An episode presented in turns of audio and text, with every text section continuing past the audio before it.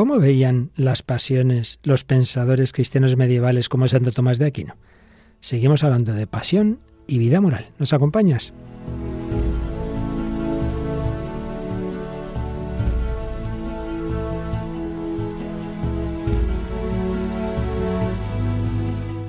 El hombre de hoy y Dios, con el padre Luis Fernando de Prada. Un cordialísimo saludo en este tiempo veraniego, en este mes de julio. Pues seguimos hablando de ese fuego no del, del sol, sino el fuego de la pasión y puede sonarnos algo que, que de qué nos va a hablar eh, este cura. Pues, pues algo bueno o malo, claro, ya lo veremos, depende de cómo lo enfoquemos. Pues sí, ya llevamos algunos programas hablando de todo este campo de la afectividad, el sentimiento y un poquito de la pasión y hoy daremos un pasito más, un pasito que daremos acompañados de Paloma Niño. Hola Paloma, bienvenida en este tiempo fresquito. Un saludo para Luis Fernando y un saludo a todos los oyentes, sí, sí, en este, en este buen tiempo. Y nos sigue acompañando, ya está tranquilita después de sus exámenes, María Águila. Hola María, ¿qué tal? Hola, ¿qué tal? Un saludo a todos y ya más tranquila, la verdad. Claro que sí. Bueno, Paloma, ¿algún mensajito de los últimos programas, de algún comentario? Sí, hemos rescatado algunos de los comentarios que nos han hecho los oyentes a través de las redes sociales, en concreto en Facebook, y nos decía Adela Solís que estamos tratando un curioso tema. Estaré atenta, dice, me llama mucho la atención. También Beli Martínez Mora nos escribía un mensaje a través de Facebook diciéndonos que había escuchado el programa y nos daba las gracias por él. Y Marta Tarragona Vendrell hacía referencia a la cita de San Agustín que pusimos en las redes sociales para promocionar el programa anterior, eh, la cual era las pasiones son malas si el amor es malo y son buenas si el amor es bueno. Y decía Marta Tarragona que era una maravilla de cita de San Agustín. Y luego hemos recibido también por correo electrónico eh, un mensaje de Javier Juárez que bueno nos saludaba y felicitaba también por el programa.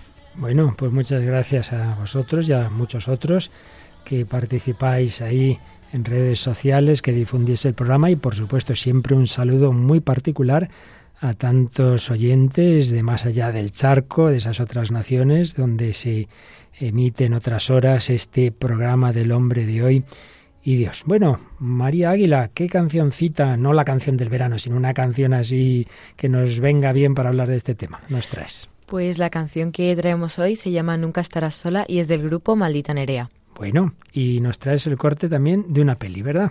Sí, en este caso es una película belga llamada Volando a casa del año 2014 y está dirigida por Dominique de Rudere y protagonizada entre otros por Jamie Dornan, Jean Declerc, Charlotte de Brun o Ali Suleiman. Y bueno, pues cuenta la historia de Colin, que es un hombre de negocios que ha triunfado eh, profesionalmente, pero que aún nota que le falta algo y está ahí en búsqueda. Bueno, pues luego veremos qué pasa con, en un corte que escucharemos con esa búsqueda. Y Paloma nos trae no ya una película, sino como, como en muchas otras ocasiones, un testimonio bien real. Un testimonio real que a veces supera la ficción, como decimos en esa frase, pero bueno, pues vamos a hablar del testimonio de Pancho y de Katy.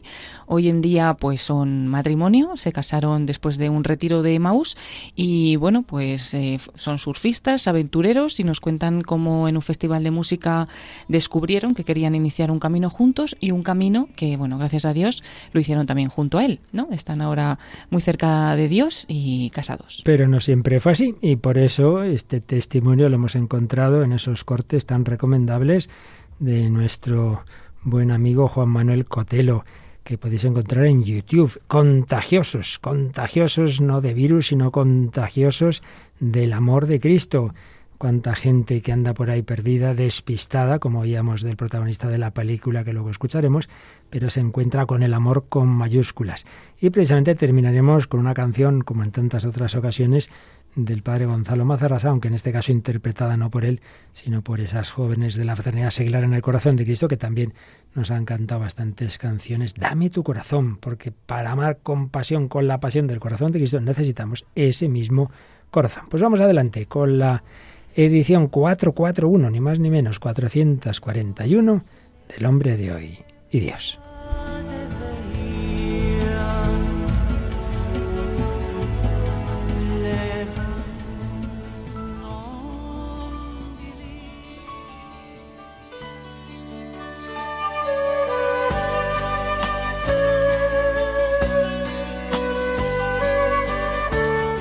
Bueno, pues recordaréis que en este bloque que estamos dedicando a la afectividad hemos ido hablando de diversos términos y estábamos con un término muy clásico que hoy se usa menos en el terreno psicológico, pero que no deja de tener, se llame como se llame, una gran importancia, el concepto de pasión.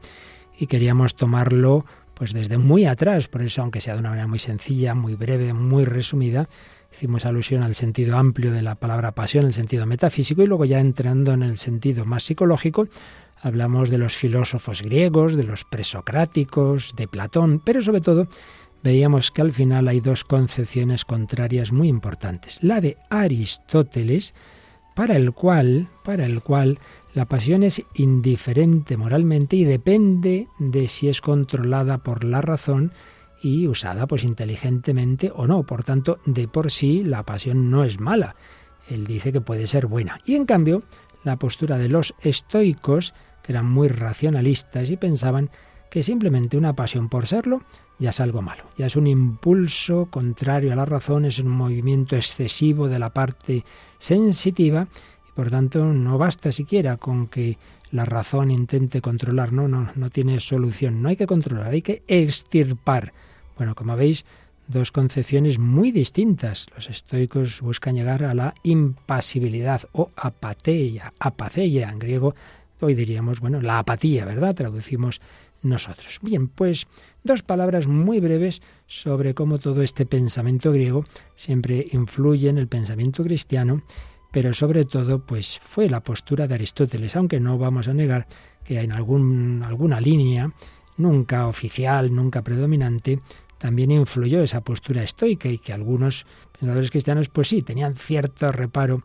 ante el campo pasional, pero ya digo que no es lo habitual. Y desde luego no fue como enseguida veremos la del principal, los principales doctores de la Iglesia, que son San Agustín y Santo Tomás de Aquino.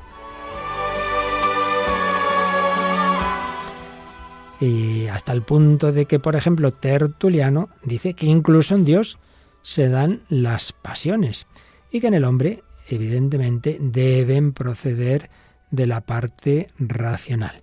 San Agustín, que podríamos pensar que tiene sus reservas por lo por el daño que él vio que él le hizo, sobre todo la pasión de la lujuria, ¿no? Que pues él vio el daño que le había hecho y sin embargo él no dice ni mucho menos que la pasión sea algo malo. De nuevo insiste en que depende la bondad o malicia de las pasiones depende de la voluntad. Si la voluntad es buena, las pasiones son buenas. Si es mala, las pasiones son malas. Pero vamos a dedicar esta reflexión de hoy sobre todo a Santo Tomás de Aquino, no sin antes dar una vista de pájaro muy rápida para hablar de que luego en la evolución de la historia de la filosofía pues nos encontraremos de nuevo con dos posturas muy distintas, la de tipo racionalista, kantiana, en la cual pues se mira con, con mucha sospecha y de una manera negativa todo el terreno del sentimiento, de la pasión, ni siquiera hay que desear ser feliz. Y luego la corriente empirista. En el empirismo, que está muy unido, por desgracia, al materialismo, pues como no se cree en general en un alma espiritual, pues al final se reducen las pasiones a lo más sensorial, ¿verdad? Y de ahí viene también el que haya podido haber luego distintos pensadores, pues con mucha reserva respecto a las pasiones, pero no por las pasiones en sí mismas, sino por esa visión reductiva, mecanicista de esos pensadores empiristas. Pero vamos a intentar resumir, es imposible, nos harían falta horas y horas, un resumen del resumen de la síntesis eh, al gran eh, sistematizador de todos estos temas que en este como en otros campos ha sido santo Tomás de Aquino. Se basaba, como sabéis, sobre todo en Aristóteles, pero luego, claro, desde toda una visión cristiana. Para Santo Tomás, la pasión es la reacción procedente del apetito sensitivo que atrae al hombre hacia un bien o que le hace luchar de un mal, le aleja de un mal percibido por los sentidos. Quédenos claro que es reacción del apetito sensitivo porque el apetito, hoy diríamos la tendencia, hay una tendencia del espíritu humano, no solo somos cuerpo, tenemos un espíritu. Entonces, hay un conocimiento intelectual, así como hay un conocimiento sensitivo, que es el único que tienen los animales, el hombre tiene un conocimiento intelectual. Pues también, así como hay un apetito sensitivo que tienen los animales, que van a lo que les gusta y rechazan lo que no les gusta, también existe un apetito intelectual, que es la voluntad. Uno puede tener gusto de una cosa muy dulce, pero con la cabeza saber que no le conviene en este momento, que tiene un determinado problema o que quiere hacer, vaya, un sacrificio, un ayuno, con el conocimiento intelectual y con su apetito intelectual le atrae más el bien de, de haber sido coherente, eh, de haber hecho ese sacrificio, simplemente de, de que él pues tiene un, un enfoque de vida y le atrae, le atrae esa coherencia más que el pastel como tal. Bien, pues aquí cuando hablamos de pasiones no estamos hablando de esa dimensión intelectual ni de la voluntad. Estamos hablando del apetito de los sentidos, ¿de acuerdo? De los sentidos, apetitos sensitivos. El apetito sensitivo es el impulsor de las pasiones y por medio de la potencia motriz la pasión se refleja en los movimientos corporales. Estamos usando, recuerdo que ya lo citaba el día pasado, es un artículo en la gran enciclopedia real de Juan Cruz, que resume, creo yo, muy bien todo este pensamiento de Santo Tomás. Impulsos sensitivos, pero que en el hombre deben estar regidos por la voluntad, lo que hemos recordado decía ya Aristóteles. La actividad vital de la pasión procedente del apetito sensitivo nace y se desarrolla en el cuerpo. Eso es así. Tenemos, somos esa síntesis espíritu, cuerpo, y eso tanto Aristóteles como Santo Tomás lo tienen clarísimo. No somos ángeles. La pasión es como una alteración en el sujeto. Por eso es necesaria para hablar de pasión una cierta reacción corpórea. Los ángeles no tienen pasiones en este sentido. El alma es sujeto de la pasión per accidens, digamos, en cuanto, bueno, pues como todo está unido, pues repercute, pero de por sí procede de la dimensión sensitiva. Bien, dicho esto, viene una división dentro de las pasiones, dentro del apetito sensitivo, que siempre se ha distinguido en dos tipos de apetitos. El apetito concupiscible y el apetito irascible. De esto hemos hablado en otros momentos, desde otras perspectivas. El apetito concupiscible es la tendencia hacia algo gustoso, la tendencia a la búsqueda del placer. Pues el niño ve chocolatito, pues su apetito tiende hacia ello. Y en cambio el apetito irascible es el que nos da esa capacidad de luchar contra los obstáculos. Delante del, del pastel, pues ve algo que se lo impide, entonces hay que ver cómo me las apaño, cómo lucho para saltar este obstáculo. Ahí entraría el apetito irascible. ¿De acuerdo?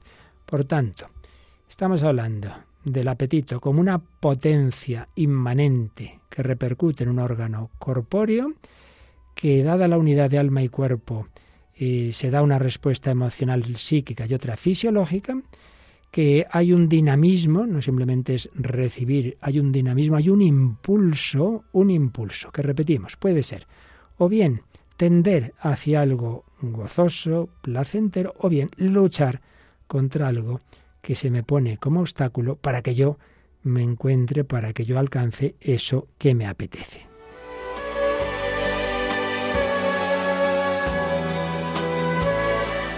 Por tanto, división de los apetitos que va a ayudarnos a hacer la división de las pasiones. Bueno, pues dependerá, por un lado, si esto que digo, si es el concupiscible, si tiendo hacia algo que me apetece o el irascible, eh, y luego, pues distintos modos de tender hacia el objeto, eh, positiva o negativamente, si el objeto es bueno, si el objeto es malo, y eh, también distinguiendo fases fases de ese movimiento. La inclinación inicial, amor u odio, el movimiento mismo, deseo, aversión, esperanza, desesperación, audacia o temor y el punto de llegada. ¿Lo he alcanzado o no? ¿Lo he alcanzado? Gozo. No hay nada que hacer. Tristeza. Pues bien, dicho todo esto, nos sale un cuadro de pasiones extraordinariamente bien pensado, por Santo Tomás. Y ojo, que esto que puede parecer una cosa muy antigua, pues hay que decir que una bien conocida por los que estudian psicología, un personaje clave en la psicología de la emoción, a la que se atribuye el giro cognitivo de las emociones, Magda Arnold, descubrió, gracias a un alumno jesuita, creo recordar, descubrió a Santo Tomás de Aquino y al final los sentimientos que ella clasifica vienen a ser las mismas pasiones de Santo Tomás. A veces con un cambio de nombres, pues nos parece que hemos descubierto el Mediterráneo. Hay que decir que esta mujer se convirtió al catolicismo, muy interesante todo lo que tiene, pero quizá nunca dijo clarísimamente que todo esto lo había encontrado en Santo Tomás. Pues bien, haciendo un cuadro, la pena es no tener aquí una pizarra que podáis ver. Ya luego intentaremos poner algo en nuestro Facebook. Haciendo un cuadro gráfico, diríamos, distinguiríamos estas pasiones. En el apetito concupiscible y en el irascible. En el concupiscible, si es respecto de un bien, el amor hacia ese bien, ausente o presente, primera pasión, el amor. Respecto a un bien ausente, el deseo. Yo desearía tener esto, o yo desearía conseguir enamorar a esta chica, a este chico, yo desearía. ¿Qué lo consigo? El gozo. Entonces, respecto a un bien, ausente o presente, amor. Ausente, deseo. Presente, gozo. Y respecto a un mal, pues lo contrario, el odio frente al amor. La aversión frente al deseo. La tristeza frente al gozo. Tristeza, nada. Me ha dicho, me ha dado calabazas. Estoy tristísimo. Aversión. Oh, esto me impide tomarme mi pastelito. Bien, el apetito concupiscible. Ya tenemos, por tanto, estas pasiones, amor, deseo, gozo, odio, aversión, tristeza. Y en el irascible, respecto a un bien ausente, difícil de evitar. Si me estoy acercando hacia él, esperanza. Es difícil, pero lo vamos a conseguir. Venga. O no, esto va muy mal, va muy mal. Desesperación. Esperanza o desesperación. Y respecto a un mal ausente, difícil de evitar. Venga, hay que luchar. Audacia. No nos rendimos. Audacia o si esto ya está muy mal, hay que alejarse. Temor, temor, esperanza, desesperación, audacia, temor. Finalmente, respecto a un mal ya imposible de evitar que me queda el pataleo. Bueno, no lo llama así Santo Tomás, lo llama la ira. Estoy muy enfadado. No ha habido nada que hacer, me han suspendido. Bueno, pues aquí tenemos un cuadro de pasiones, pero todas proceden en definitiva de la primera y principal, que es el amor. Esto es muy importante. El amor es la primera inmutación del apetito concupiscible por el bien sensible. Yo descubro un objeto, pienso con mi cabeza si me es proporcionado, si me conviene, tiendo hacia él, tiendo hacia él. Y pues en relación con el amor, pues ya hemos dicho, luego lo contrario, el odio, en fin, todo lo que acabamos de mencionar, que explicado con calma nos llevaría mucho tiempo, pero bueno, por lo menos para que veamos que los grandes pensadores cristianos en absoluto tenían mm, un rechazo de las pasiones. ¿Qué va? Son muy importantes y enseguida lo vamos a ver en cómo nuestro catecismo de la Iglesia Católica recoge todas estas concepciones filosófico-teológicas, por un lado de la gran filosofía griega, pero por otro lado de los grandes teólogos cristianos como San Agustín o Santo Tomás de Aquino.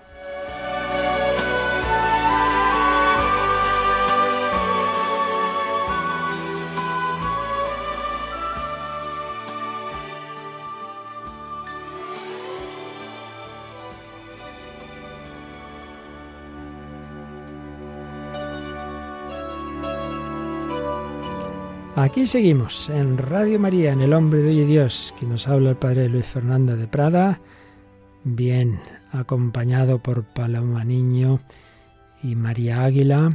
Y vamos a pedirle precisamente a María, ya en días anteriores hemos leído algunos números del Catecismo de la Iglesia Católica y hoy acabamos de intentar resumir esa clasificación de las pasiones que hace Santo Tomás, vamos a recordar un número que ya leímos, pero que hoy, repito, nos viene especialmente bien, que es el 1766, porque veréis que ahí mm, resume todavía más el catecismo, lo que acabamos de decir, de, cómo eh, todo procede del amor. Primero leemos este número y luego vamos un momento para atrás. María, 1766. Amar es desear el bien a alguien. Las demás afecciones tienen su fuerza en este movimiento original del corazón del hombre hacia el bien. Solo el bien es amado.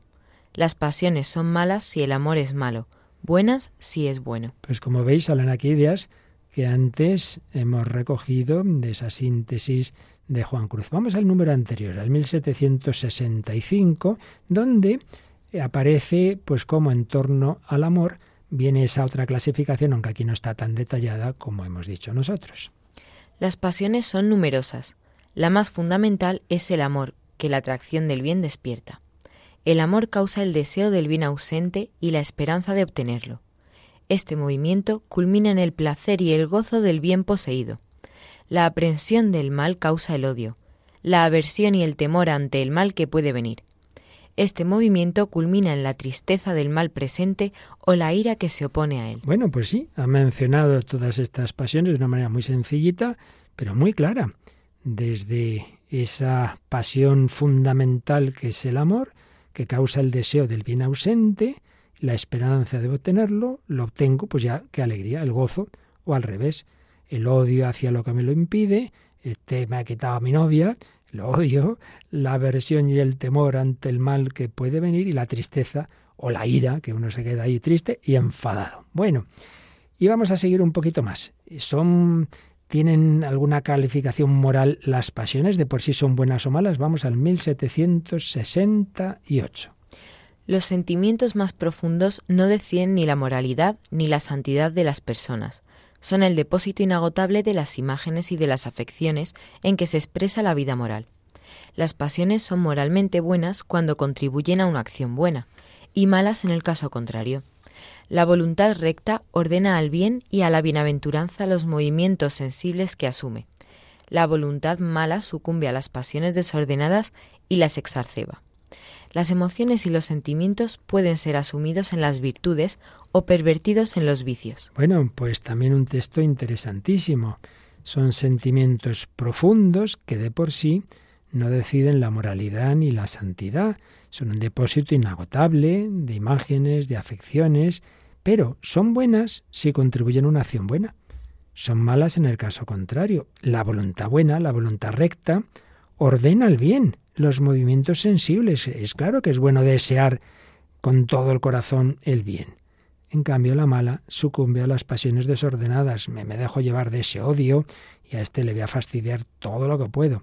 Muy importante la última frase. Las emociones y los sentimientos pueden, y podemos añadir deben, ser asumidos en las virtudes que yo no solamente desee las cosas así con la cabeza, no, no, con todo mi ser, mi alma, mi corazón, las emociones y sentimientos pueden ser asumidos en las virtudes o pervertidos en los vicios. Y por eso, la auténtica vida cristiana, la vida espiritual del hombre, no hablamos de los ángeles, incluye no solo el espíritu, sino toda nuestra psicología que tiene esas dimensiones también corporales. Leemos lo que dice el 1769.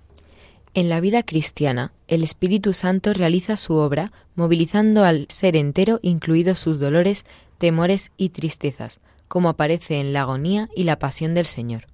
Cuando se vive en Cristo, los sentimientos humanos pueden alcanzar su consumación en la caridad y la bienaventuranza divina. Bueno, interesantísimo, como el Espíritu Santo al, ser humano, que repito, no es un ángel, pues le, mueve todo, todo nuestro ser. Por tanto, también esos sentimientos que, que, incluyen el cuerpo, dolores, temores y tristezas. Y como bien dice, el caso más claro es la agonía de pasión del Señor. Jesús siente tristeza, angustia, tedio, todas esas expresiones que aparecen en Gesemaní, abandono, Dios mío, Dios mío, ¿por qué me has abandonado? Entonces, si vivimos en Cristo, pues también nuestros sentimientos, si se deja mover, no solo por la razón, como diría Aristóteles, sino por el Espíritu Santo, contribuyen a nuestra santificación. Por eso la conclusión podemos verla en este sentido en el número 1770. La perfección moral consiste en que el hombre no sea movido al bien solo por su voluntad, sino también por su apetito sensible, según estas palabras del Salmo. Mi corazón y mi carne se alegran por el Dios vivo. Esto ya lo desarrollaremos más, pero quede ya claro, ¿eh? que uno no es muy santo porque con la cabeza ve que tiene que hacer esto y aunque no le apetece nada, pero lo hace, porque no hay otra. Y yo en el fondo no me atrae mi mujer, pero bueno, hay que quererla. Y me gustaría no cuidar de mi hijo, pero hay que quererlo. Hombre, pues algo está fallando. La perfección moral no simplemente es que la, cabeza y la voluntad eh, piensen bien y actúen bien, sino que todo mi ser, todo mi ser, mi corazón y mi carne se alegren por el Dios vivo. Bueno, pues no sigamos profundizando más, que ya es buena y mucha doctrina María, pero nos traes una cancioncita que también nos puede ayudar a pensar de otra manera. Sí, la canción que traemos hoy se llama Nunca estarás sola y pertenece al álbum Mira Dentro del grupo Maldita Nerea. Y bueno, este álbum fue publicado en el 2014 y el grupo se formó en, en el año 2000 con Jorge Ruiz, que es el vocalista, como precursor del mismo. Y a partir de 2003 empezaron a recoger muchísimos éxitos. Este ha sido uno de ellos y otros más conocidos como El secreto de las tortugas o Bailarina, que es mucho más reciente. Y al final se ha convertido en una de las bandas de pop más importantes de nuestro país, ganando entre otros varios premios 40 principales o Cadena 100.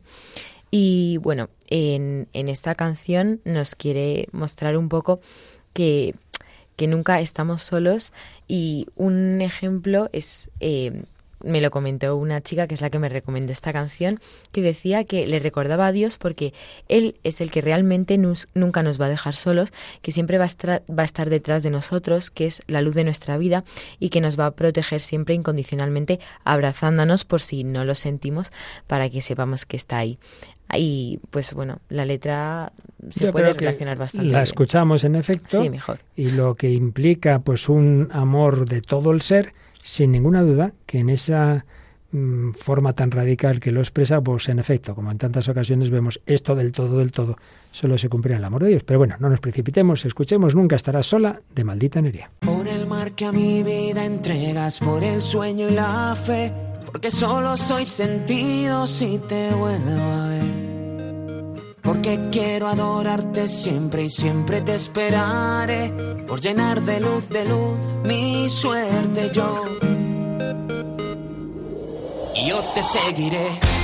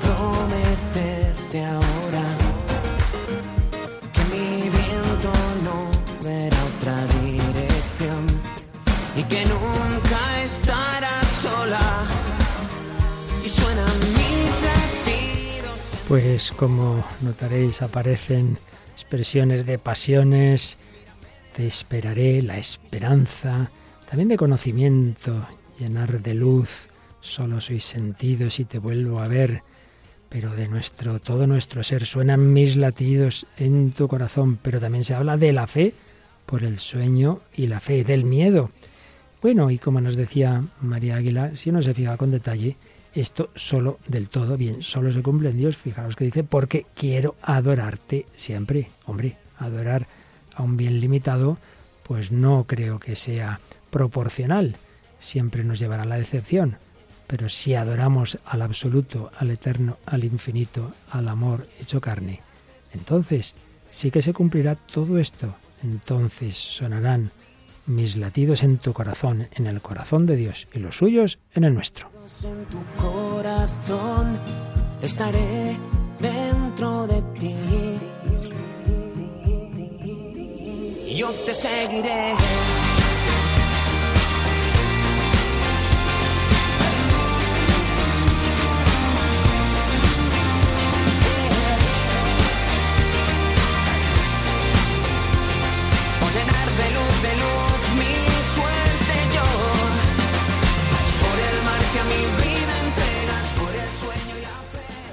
Están escuchando en Radio María El hombre de hoy y Dios, con el padre Luis Fernando de Prada. Nunca estarás sola de maldita Nerea. Yo te seguiré, yo te seguiré. Expresión clarísimamente presente en el Evangelio y también hoy por hoy, después de haber seguido a falsos ídolos que dejaron vacíos a Katy y Pancho, hoy siguen a Jesucristo. Paloma, cuéntanos, que estoy intrigadísimo con lo que has encontrado ahí en esos audios y vídeos, mejor dicho, de Juan Manuel Cotelo, contagiosos. ¿De qué, de qué se han contagiado Katy y Pancho? Pues es un testimonio muy bonito el que vamos a tener en este programa. Y bueno, pues sí, pertenece a uno de estos vídeos de Juan Manuel Cotelo llamados Contagiosos y que todos ellos son de, testimonios, ¿no? De grandes testimonios que, que él ha ido conociendo y que de alguna manera pues, pues nos ayudan, ¿no? En concreto vamos a hablar hoy de Katy y de Pancho eh, bueno, entramos primero a conocer un poquito a Katy. Ella, pues en el momento en el que se hace ese vídeo de contagiosos, que es en 2020, tenía 33 años, pues bueno, nos hacemos ya una idea ¿no? de su edad. Y es una joven mallorquina eh, que sus pasiones, como ella dice, han sido siempre el surf, el skate, el patinaje y también la carpintería a la que se dedica, ¿no? Y desde hace un tiempo, pues también Dios se ha convertido en, su gran pasión, un Dios que descubrió a lo grande, como ahora vamos a ver. Y bueno, su familia era religiosa religiosa, eh, pero como otros muchos pues jóvenes, eh, llegada a la adolescencia, pues perdió todo el contacto con Dios. Ella dice que nunca lo rechazó, sino que simplemente vivía sin tenerle en cuenta para nada, que no pensaba en él, pero que nunca se consideró atea ni, ni nada parecido. Se fue a estudiar a Madrid y siguiendo su pasión por las olas, se fue a vivir primero a Galicia y luego al País Vasco. Y bueno, allí se dedicó a dar clases de surf y en el País Vasco ella misma reconoce que su vida empezó a ir por malos caminos, pues eh, se basaba un poco en chicos, en fiestas. Como tuvo malas experiencias con, con varios novios, pues eh, eso le llevó a buscar otras relaciones que no tenían, como ella dice, ningún sentido y a creer también que cuantos más chicos conociera y con cuantos más estuviera, ¿no? Y ya iba a ser mejor, iba a molar más, ¿no? Y bueno, pues quería ser en todas las fiestas eh, la más alegre, la más feliz, quería ser el alma de la fiesta y se creó una máscara. Dice, me creé una máscara de divertida, la que siempre estaba bien, sonriente, pero feliz pues realmente no era. Dice que cuando se quedaba en casa sola, que siempre lloraba. Y hubo un momento en que entró ya en bucle porque eh, apenas descansaba, iba a trabajar sin descansar, tenía unas resacas insoportables de lo que había bebido por las noches, tuvo ya unas rutinas que empezaban de fiesta el jueves y acababan el domingo, a veces el lunes o a veces no acababan nunca, eran todos los días de la semana. Y todo eso dice que le alejó bastante de su familia y también le hizo estar cada vez más triste, aunque seguía con esa máscara de siempre tener una sonrisa, ¿no? Y bueno, pues recuerda un momento de esos en que se puso a llorar en casa y en esa ocasión gritó, mamá, mamá, se puso a gritar pues a su madre, ¿no? Pero luego, más tarde, cuando ha meditado ese momento, porque tuvo una gran desesperación, ¿no? Se dio cuenta de que por mucho que gritara, su madre no la iba a escuchar porque no estaba allí. Eh, la podía haber llamado por teléfono, ¿no? Entonces ella piensa que realmente en ese momento era un grito más desesperado todavía y era a la Virgen, ¿no? Que le pedía que le sacara de allí, que ella misma no podía salir, ¿no? Y dice que justamente en ese momento, al poquito, pues cambió totalmente su vida porque ella piensa que fue la Virgen ¿no? la que le mandó a Pancho a Pancho, que ahora vamos a conocerle a él, ¿no? En el momento en el que da el testimonio, pues tiene 35 años y es valenciano, también apasionado del surf, de la naturaleza, de la percusión, del cajón flamenco y ahora también como, como la que es ahora su esposa, pues apasionado también por Dios. Y bueno, él también provenía de una familia religiosa, estudió en colegios religiosos, pero en la adolescencia dejó de ir a misa, aunque siempre dice que tuvo una inquietud espiritual. Él buscaba siempre la verdad, el porqué de las cosas, era bastante o es bastante reflexivo y dice que su instinto también pues le hacía ir buscando un poquito siempre buscar, ¿no? Y en esa búsqueda, pues llegó a un campamento de surf, que es donde realmente conoció también a Katy. Se hicieron muy amigos y conectaron muy bien. Y bueno, de hecho, eh, cuando se despidieron que él la llevó a ella al aeropuerto, pues se quedaron llorando los dos. Pero bueno, simplemente pues fue esa amistad, ese encuentro, y ya cada uno siguió su camino. Pancho acabó en Panamá trabajando de jardinero y bueno, pues mantenían el contacto, pero eso, alguna llamada de vez en cuando, algún email, poca cosa. Y Pancho en Panamá conoció a una chica alemana y su plan pues fue irse a Alemania y casarse allí con ella. Eh, llevaba con ella ya pasaron tres, cuatro años de novios y una vez que estaba todo preparado para la boda, ella viajó mm, por delante a Alemania y él ya pues eh, encaminándose para allá, yendo ya de viaje hacia Alemania, pues ella le llamó y le dejó en ese momento cuando estaban a punto de, de casarse, ¿no? Y bueno, él que, sabía que las cosas siempre pasan por algo, que era reflexivo, pues intentó provocar que algo pasara y dijo, bueno, pues no tengo otra cosa que hacer, yo no me voy a, echar para atrás, voy a ir hacia adelante y me voy a Alemania también yo y voy a hacer allí mi vida, ¿no? Se marchó a Alemania, estuvo allí pues un tiempo y mientras estaba viviendo allí, una de las mejores amigas de Katy vivía en Berlín y llamó a Katy para que fuera con ella a un festival de música en Frankfurt. Y bueno, eh, dice Katy que fue un poco un milagro porque ella no tenía dinero, no tenía días en el trabajo, pero al final salió este viaje y se fue para allá y lo publicó en Facebook, que dice que normalmente tampoco pone muchas cosas en las redes sociales, pues puso que iba para allá, que asistía a ese festival, ¿no? Total, que, que se enteró Pancho que vivía allí y la, y la llamó, le dijo, oye, que estoy a 15 minutos de donde va a ser el festival, que yo me apunto con vosotras, me voy con vosotras. Y bueno, pues ahí se volvieron a encontrar, ¿no? Eh, bueno, ellos piensan que no fue casualidad, que todo encajó y en ese momento fue cuando lo reconocieron, ¿no? Dice, ahí nos reconocimos. Eh, estuvimos pues eh, esos días muy bien juntos. ella volvió a España, pero allí en ese momento ella le dijo, yo creo que eres la mujer de mi vida y, y bueno, pues volveremos a hablar, ¿no? Y según ella llegó a España, le llamó también a él y en ese momento pues sintieron, ¿no? Que, que estaban los dos destinados a estar juntos. Ella incluso habla de que es como una vocación, descubrió que era su vocación estar con, con Pancho y, y casarse, casarse, con él, ¿no? Y sintió esa paz que dice que hacía mucho tiempo que no sentía, como que ya estaba en casa, como que ese era su camino, ¿no? Y bueno, finalmente también a Pancho le ofrecieron una oposición en Valencia, por lo tanto volvió a España, eh, empezaron a estar juntos y, bueno, allí ya empezaron a, haber todavía más cambios, porque el hermano de Katy hizo un retiro de Maús, que dice que fue un shock en casa, que fue una pasada, cómo cambió su hermano, que de repente sacó como la mejor versión que tenía y que pues fue algo muy impactante para toda la familia y por lo tanto luego fue la madre de Katy la que hizo también otro de estos retiros. Y por casualidades de la vida, dice Pancho, acabé siendo yo el tercero de la familia en hacer ese retiro. Dice que fue al retiro de Maús, que siempre había sido muy respetuoso con la iglesia, que había leído sobre espiritualidad, pero que bueno, que fue a un retiro católico como si hubiera ido a uno de yoga o, un, o algo budista, sin nada, simplemente por ir, ¿no? Y salió muy contento, dice que salió feliz, con una sonrisa, y de ese retiro salió con la convicción de amar aún más a Katy, dispuesto a sumergirse por completo en esa fe que se le había presentado esos días y que había conocido, ¿no? Estaba dispuesto y abierto a, a lo que viniera por delante.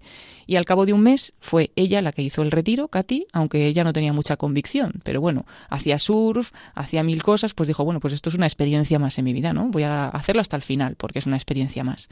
Y comenta ella que es lo mejor que ha hecho en la vida, salió renovada y sintió que Dios le amaba. Bueno, son unos retiros, ¿no? Eh, que se llaman así, los retiros de Maús, ambos lo, lo vivieron y bueno, pues ella ahí descubrió que Dios le había querido todo el tiempo, aunque ella hubiera hecho cosas súper malas, aunque se hubiera, ah, se hubiera, alejado mucho de él, que Dios siempre había estado ahí, que por eso nunca le había pasado nada malo, sino que bueno, pues había estado acompañándola a pesar de, pues de todo lo que había hecho, ¿no? Y ahora vamos a escuchar un primer corte en el que mm, vamos a conocer qué pasó después, ¿no? De que ellos viven esa experiencia de Maús, cada uno por su lado, pero salen los dos cambiados y bueno, pues eh, vemos cómo empiezan a vivir ya ese momento del, del noviazgo. Cuando ella salió, pues también salió muy, muy transformada y, nada, y llegó el momento de, de, eso, de plantearnos un poco, bueno, ¿esto qué? Porque esto hacerlo a medias no vale.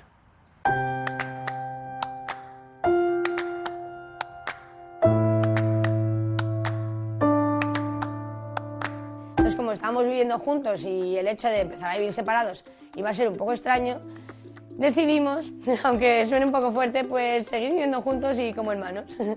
como hermanos quiere decir, pues eso, sin mantener relaciones, eh, aunque viviéramos en la misma casa. Y bueno, eso se lo contamos a nuestros amigos y la verdad que la gente alucina porque es una decisión bastante fuerte. Y bueno, la pudimos llevar a cabo gracias a Dios porque creo que una persona es, es muy débil, pero Dios nos ayudó mucho a, a esa decisión. Ocho meses viviendo de esa manera hasta que fue la boda. Y tenemos que decir que es lo mejor que hemos hecho, la muestra de amor más grande que nos pudimos dar antes de casarnos fue esa.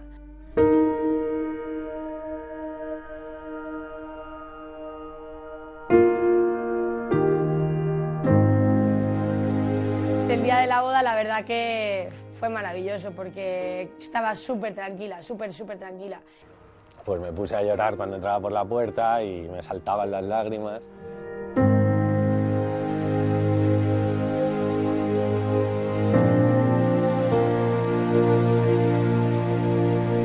Nosotros lo que queríamos era darle importancia a la ceremonia efectivamente salimos a, a hablarlo primero de todo, a contarle a nuestros amigos, a los que no habíamos podido contarles que estábamos ahí de corazón. Queríamos que, que Dios estuviera presente en nuestro matrimonio y queríamos explicarlo nosotros para que entendieran que no era ni por tradición ni porque nuestras familias nos lo habían, eh, nos habían presionado a hacerlo, que no era una comedia. Y que lo importante del día era eso, que Dios iba a estar bendiciéndonos y que por eso íbamos a, estar- a- ser más felices todavía. La gente flipó con eso y le le gustó mucho a todo el mundo. Bueno, aquí nos han contado ese momento, ¿no? También el momento de la boda y cómo ellos, pues, no se querían quedar en que ese cambio que habían tenido y ese encuentro con Dios se quedara solamente entre ellos, en ellos dos, sino transmitirlo a todos los amigos y transmitir esa felicidad, ¿no? Y todavía han continuado adelante en esa relación con Dios y escuchamos este último corte donde nos cuentan un poco más. Ahora que estamos ya casados y convertidos, la verdad que ha sido un proceso, o sea, no fue automático, conversión y ya No es una cosa de, ya he visto la luz y soy San Pancho, no.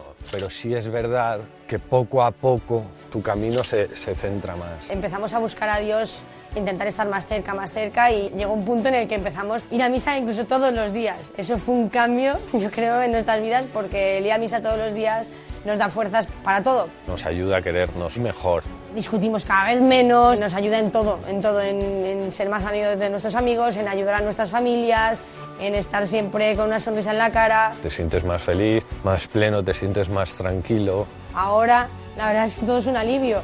Pase lo que pase, está Dios.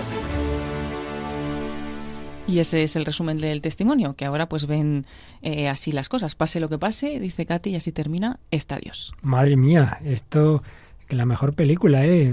¿Qué de hay episodios? Nos has contado, Paloma, ¿con qué te quedarías? Sí, primero con la providencia de Dios, ¿no? Que les hace encontrarse ahí de la de cualquier manera Sí. en Berlín y ellos están seguros de eso porque se habían encontrado ya antes, habían tenido una buena relación, pero como que ninguno había pensado que el otro podía ser, ¿no? Su compañero de vida y demás.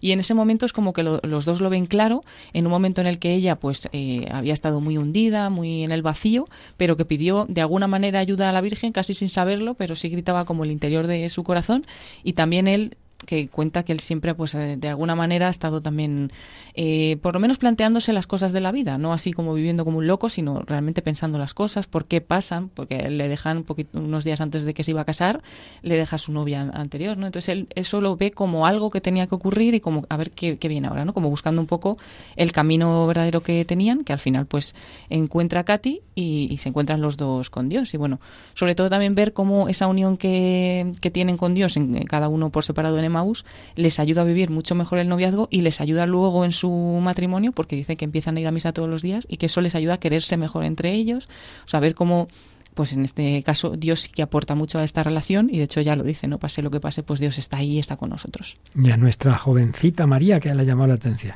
Pues sí, bueno, aparte de todo lo que ya ha dicho Paloma, a mí me ha llamado mucho la atención eh, la parte en la que iban a celebrar la, la boda, que querían expresar y querían dejar claro que eso lo hacían por Dios, o sea, que lo que querían era que Dios estuviese, que Dios entrase en su relación, porque pues es verdad que muchas veces ahora las bodas se hace por la celebración, por la fiesta, y se olvida la importancia de que estás haciendo que Dios entre en tu relación y que esté ahí en tu vida, me parece un, un acto y un testimonio precioso.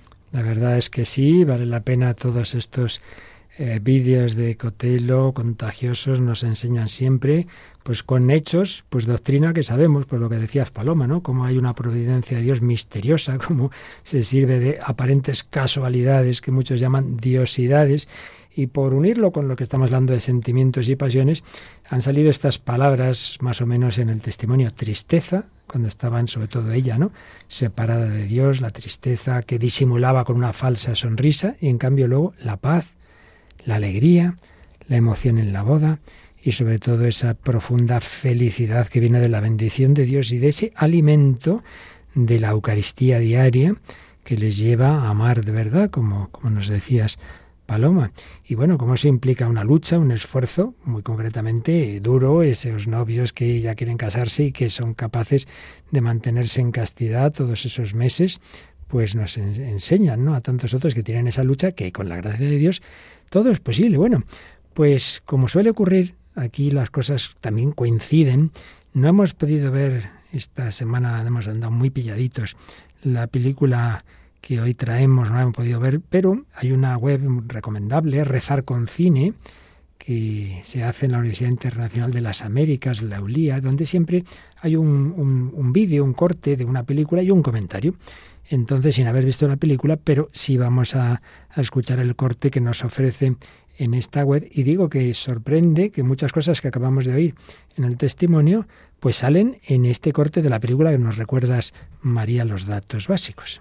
Pues sí, esta es una película belga del 2014 que se llama Volando a casa y está dirigida por Dominique Deludere y protagonizada por Jamie Dornan, Jane de Clare, Charlotte de Brun o Ali Suleiman. ¿Y, cuál es así más o menos el, la síntesis? Sí, pues cuenta la historia de Colin, que es un hombre de negocios que ha tenido pues mucho éxito, ha triunfado en su vida profesional, pero todavía siente que le falta algo en su, en su interior y está ahí en búsqueda como estaban en búsqueda, pues Katy y Pancho, muy particularmente Katy, le iba bien, era la, ahí el centro de las fiestas, le iba estupendamente con el surf. Bueno, pues este chico le iba bien profesionalmente y escuchamos un momento en que el padre lo encuentra que está ahí mirando fotos de hace muchos años de la familia. Escuchamos este diálogo entre padre y ese hijo triunfador en lo profesional, pero en búsqueda. ¿Qué haces? Echando un vistazo. Encontré fotos antiguas. ¿Eres tú? Oh, menudo rebelde. Dios. ¿Esa no es mamá? No, tu madre nos estaba haciendo la foto. Sí, claro. Recuerdo este día perfectamente. La chica de la foto era la mejor amiga de tu madre. Yo le gustaba mucho, pero ella a mí no. A mí me gustaba tu madre. y me lo hizo pasar tan mal. Pero al final, ella ha sido lo mejor de mi vida. Oh, Dios mío, fíjate. Mi padre de pequeño, con mi abuela y su su segundo marido. ¿Qué es esto? ¿Qué? ¿Una carta? Esto es imposible. Es mi auténtico abuelo. Te hablé de él cuando eras pequeño, pero no lo recordarás, ¿verdad? Claro que lo recuerdo, y lo recuerdo muy bien. Fue el que luchó en la Primera Guerra Mundial. Sí, en algún lugar de Flandes. Es increíble que la encontraras. Mi abuela la habría escondido porque su segundo marido era un tipo muy celoso. Léela tú. Mi amor, solo tengo unos momentos para escribirte esta carta porque nos vamos al frente. Tengo miedo, pero también estoy decidido a sobrevivir y a volver a casa contigo y con nuestro hijo. Porque si esta guerra me ha enseñado algo, es que nada en esta vida es más importante que estar con la persona a la que amas. Eternamente tuyo, Stewart. ¿Sabes? Siempre he querido a tu madre. Y a ti. Siempre. Bueno, pues hemos escuchado esta escena de la película Volando a casa, María, ¿en qué te has fijado? Pues yo me he fijado sobre todo en ese final en el que dice nada en esta vida es más importante que estar con la persona a la que amas y que como venimos viendo en, en el programa al final dice eso, que lo importante realmente es el amor, es ese interior más que las cosas materiales que al final pues no sirven para nada y que esa búsqueda tiene que ser hacia el amor, que es lo que realmente importa. Paloma. Sí, digamos que eh, de una manera muy sencilla, pues el padre como que eh, guía un poquito al hijo en lo que él está buscando, ¿no? Porque como está en esa búsqueda, no le llena pues todo, ha conseguido todo, digamos, en la vida, materialmente lo tiene todo, pero le falta algo, ¿no? Pues ahí su padre le está dando un poco la orientación de, de la vida, ¿no? Y se lo dice eh, tanto en esa carta del abuelo, que ya lo decía ahí, ¿no? Mm. La guerra me ha enseñado que, lo que decía María, ¿no? Que, que Nada nada, la vida es más importante. Y luego él también le dice, tu madre ha sido lo mejor de mi vida, ¿no? O sea que también en, esa, en ese mismo camino eh, le está indicando al, al hijo que lo más importante es eso, ¿no? Es el amor. También le dice lo más importante es estar con quien amas, compartir. Claro que sí, lo mejor, lo mejor. Y que lo de menos es hacer, sino compartir con quien amas. Lo más importante, sin duda. Y entonces todo cambia.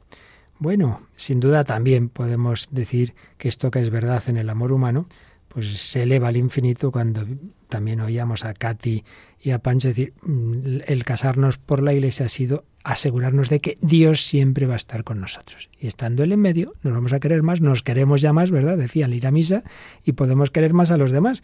Por tanto, precisamente la fuente del amor eterno e infinito es el que alimenta el amor humano, que es lo más importante en la vida. El amor de Dios, el amor del prójimo.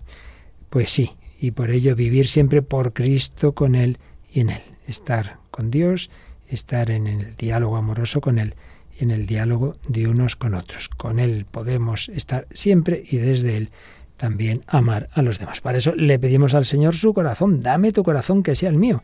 Una canción que compuso el padre Gonzalo Mazarrasa, pero que oímos interpretada por chicas de la Fraternidad Seglar en el corazón de Cristo.